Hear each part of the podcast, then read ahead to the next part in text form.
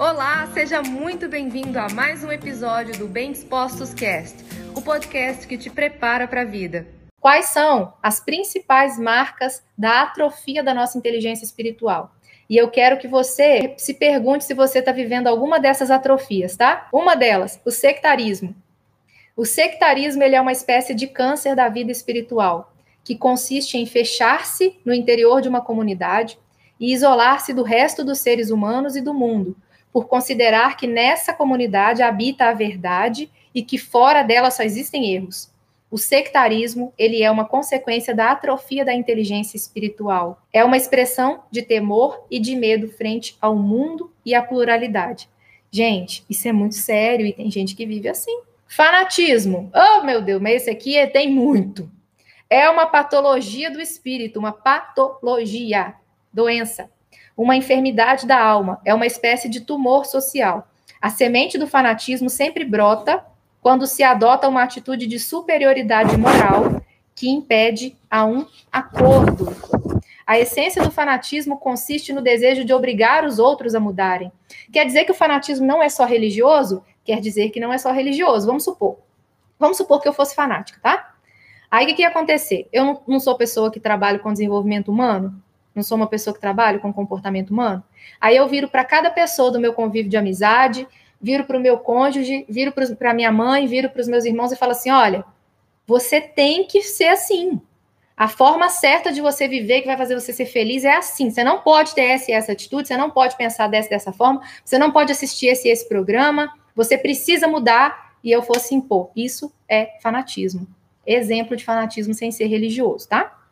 O fanático, ele não suporta a ideia de que os outros sejam diferentes e pretende salvar os outros da sua ignorância. Uma coisa é eu convidar vocês para estar tá aqui e vocês estarem aqui livremente. Outra coisa era se eu estivesse obrigando vocês a estar tá aqui. O fanático, ele sofre de uma grave miopia espiritual.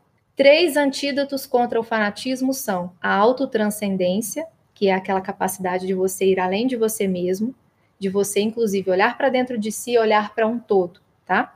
Não só para dentro de você. A tomada de distância e o sentido do humor. Gregarismo, pessoal. O gregarismo, ser gregário, significa imitar o que os outros fazem, permanecer dentro do grupo por pura comodidade, limitar-se a copiar seu sistema de vida sem aspirar a viver uma vida própria. Então, todo mundo que está aqui precisa, dentro da sua realidade, receber o que eu estou falando, filtrar aquilo que faz sentido para você, decidir se você quer mudar ou não, e você vai fazer com que a sua vida evolua dentro dos seus parâmetros. Você vai evoluir dentro do que é sentido da sua vida, da cidade que você mora, da família que você tem, da idade que você tem, da profissão que você tem, do que são seus valores. Essa mudança que eu estou propondo aqui para vocês, ela é para cada um de nós de uma forma diferente. A minha mudança não é a sua mudança. A pessoa que vive né, no gregarismo, ela tem medo de se separar, de tomar distância dos outros e experimentar a sua própria singularidade. E isso leva a pessoa a se apegar aos outros e a fugir do silêncio e da solidão. Então, aquelas amizades, aquelas pessoas com quem você tem medo de se separar, porque são seus amigos de infância, aquele grupinho que você vive nele, ou até mesmo a sua própria família. Talvez você se obrigue a um convívio de uma determinada forma, porque você tem medo de fazer seu crescimento com que ele seja verdadeiro e te destoe dos outros. E aí o ser gregário ele acaba se prendendo a isso e se limitando. A banalidade faz parte do mundo em que nós vivemos. O nosso ambiente estimula a viver na superficialidade. Nós corremos loucamente de novidade em novidade, de emoção em emoção, arrastados pela corrente sem ter tempo de dar conta de quem nós somos de verdade. Instalados na superfície, nos assusta cultivar a vida espiritual, porque nós não podemos controlar o que ela revela dentro de nós mesmos. Tememos descobrir nossa fragilidade, nossa vulnerabilidade. Por medo do risco, nos mantemos na superfície, insaciáveis e insatisfeitos, vivendo distraídos. A banalidade é o que o mundo nos apresenta. Por isso que eu falo que estar aqui é um chamado que é para todos, mas não são todos que vão querer estar. E aí nós temos ainda alguns outros que são o consumismo, que é a carência de vida espiritual, o vazio interior e a pobreza de ser conduzem necessariamente ao consumismo, a sede de ter, a sede de preencher tal carência. E isso leva a uma alienação e a uma desilusão, porque a cultura do ter nunca desenvolve e nem satisfaz as aspirações do ser. E aqui eu paro para fazer um parêntese. Por isso que o método é ser para ter. O que você tem é consequência de quem você é. Só que dentro dessa carência do nosso desenvolvimento espiritual, esse consumismo ele vem para que as pessoas possam olhar para o que têm e não para quem elas são. Quantas pessoas se apresentam como muito fodas, muito boas, muito tops pelo que elas têm, não por quem elas são. Você vai olhar, a pessoa é, é, é vazia. Mas ela é vazia não porque ela é literalmente vazia, porque ela não está se enchendo e se reabastecendo dela mesma. Ela não está se conectando com ela mesma, tá? O ter se parece com o comer emocional. É uma ansiedade nunca satisfeita, um poço sem fundo, nunca repleto. Não é fácil curar a paixão do ter, porque não somos conscientes do dano que causa e porque exige olhar por cima das fronteiras do ego e enxergar ao nosso redor. Não é fácil, tá? Não é fácil não ser consumido por essa confusão. Vazio existencial é uma das consequências lamentáveis da atrofia espiritual, da vida espiritual. Afeta milhares de pessoas em nosso mundo, gera depressão, gera neuroses e para Vitor Frankl, que foi o autor do Em Busca de Sentido, ele explica que o vazio existencial é um sentimento de falta de sentido da própria existência. E essa nossa sociedade que é baseada no ter, ela traz consigo um excesso de tempo livre que daria condições de configurar uma vida plena de sentido, mas que na realidade a forma como a nossa sociedade acaba se comportando só contribui para o vazio espiritual. E aí uma pessoa que sofre de vazio existencial, ela padece de uma sóbria e seca seriedade. Nada alegra essa pessoa, nada estimula essa pessoa, nada desperta o interesse dessa pessoa. Ou seja, encontrou uma pessoa aí que está com depressão, ela está vivendo uma atrofia espiritual e ela precisa desenvolver. E entenda que eu não estou falando de religião. O tédio, a atrofia da inteligência espiritual, ela conduz ao tédio. É uma carência de objetivos, falta de sentido e de propósito na vida. Você pergunta a pessoa o que ela quer da vida, ela não sabe te responder direito ela não tem certeza do que, que ela quer. E aí, as pessoas que têm a sua inteligência espiritual atrofiada e pensam apenas em passar o tempo, aquelas pessoas que cultivam, tenham ou não talento, sejam ou não pessoas habilidosas, elas pensam em aproveitar o tempo delas. As pessoas que têm, vivem o tédio. Quantas pessoas nessa pandemia, gente, que reclamaram de tédio, de não ter o que fazer? Nós temos tanto a fazer, tanto a ser feito. O auto-engano, que o ser humano não tem uma imagem exata e aceitável de si mesmo, porque ele deforma com a sua tentativa de tornar a sua imagem mais aceitável e assim acaba negando quem ele verdadeiramente é, produzindo uma imagem irreal de si mesmo.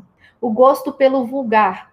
Gente, prestem atenção, olhem para os canais no YouTube, canais de TV aberta, olhem para quantas coisas que são vulgares o quanto que isso tem muito mais sucesso no mundo do que aquilo que nos leva para um desenvolvimento interno.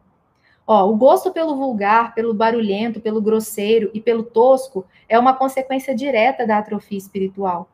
A tendência mórbida a invadir a vida alheia, a se meter no problema dos outros, a especular com as suas desgraças e desventuras é uma expressão da anemia espiritual. Um ser espiritualmente inteligente não se regozija com as misérias e infortúnios dos outros.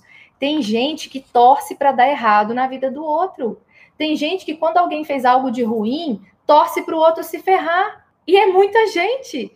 Quantos comentários vocês já viram acontecendo em vídeos no YouTube, comentários sobre livros na Amazon, comentários no Instagram, comentários para tudo quanto é lado, pessoas que vão lá e fazem comentários grosseiros, malvados, maldosos, os famosos haters. Isso é um significado do gosto pelo vulgar que tem a ver com uma atrofia da inteligência espiritual. Intolerância, que é a incapacidade de aceitar os outros em razão das suas ideias, convicções ou crenças, é uma grave debilidade que torna impossível a coesão e a correta interação entre as pessoas e grupos humanos. A tolerância não é o relativismo, mas é a capacidade de distinguir a ideia da pessoa e valorizar mais o que une do que o que separa. Então, não significa que tolerar é você falar que tudo está tudo bem. Significa que você não vai olhar para aquilo que o outro pensa diferente de você e vai limitar o outro àquilo que ele pensa diferente de você. Nós somos muito mais do que só os nossos pensamentos, só do que só as nossas crenças. E independente se uma pessoa, e aí eu vou pegar até os haters de exemplo. Pega uma pessoa que se comporta como um hater, uma pessoa que está sempre procurando fazer mal, que ela quer ir lá prejudicar e tal. Eu não posso limitar essa pessoa a isso. Eu posso compreender que justamente porque ela está com uma carência de inteligência espiritual, tá, ela está anêmico na inteligência espiritual, ela se comporta dessa maneira. Mas eu não posso limitar essa pessoa a isso. Não vamos olhar para as pessoas que são diferentes de nós, que pensam e acreditam em coisas diferentes das nossas, de uma maneira intolerante, limitando elas a forma de pensar diferente da nossa. Sejamos amor e não julguemos a pessoa, mas sim entendamos a diferença entre o nosso pensamento e o das outras pessoas. O narcisismo, que é a adoração do eu, um amor desordenado a si mesmo, um culto à própria pessoa.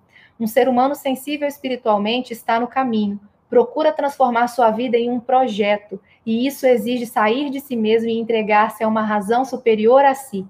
A felicidade depende dessa entrega. Somente são felizes os que focam seu interesse em algo distinto da sua própria felicidade.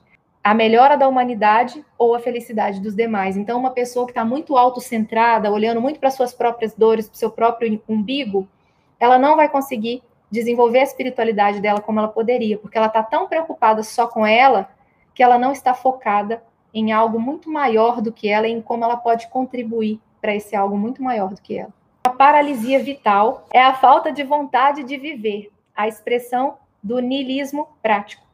A paralisia vital ela se produz quando todos os valores e ideais foram destruídos ou trivializados. O dinamismo é uma consequência direta de um ser espiritualmente inteligente. Uma pessoa viva espiritualmente, ela dá valor ao seu tempo e ao dos outros ela atribui significado à sua existência e à existência dos demais. Tem gente que está com a vida completamente paralisada, tá? Vocês não estão, vocês estão aqui, ficaram até o final. Meus parabéns. Muito obrigada pela atenção de vocês, todas as palavras que foram faladas aqui hoje e todos esses cada ponto que eu falei agora no final do que causa a atrofia da nossa inteligência espiritual possa ter contribuído para você entender de uma vez por todas que se você hoje não tem a vida da forma como você gostaria, pare, seja franco, seja honesto com você. Aonde daquelas coisas ali você está paralisando para você não se desenvolver? Seja franco, seja honesto, seja aberto, seja íntegro em olhar para você, olhar para você com o valor que você verdadeiramente tem e entender que se você está com a sua inteligência espiritual pouco desenvolvida, você pode mudar isso. Você pode se desenvolver mais. E esse foi mais um episódio do Bem Dispostos Cast. Aguarde o nosso próximo encontro e lembre-se sempre: cresce mais quem cresce junto.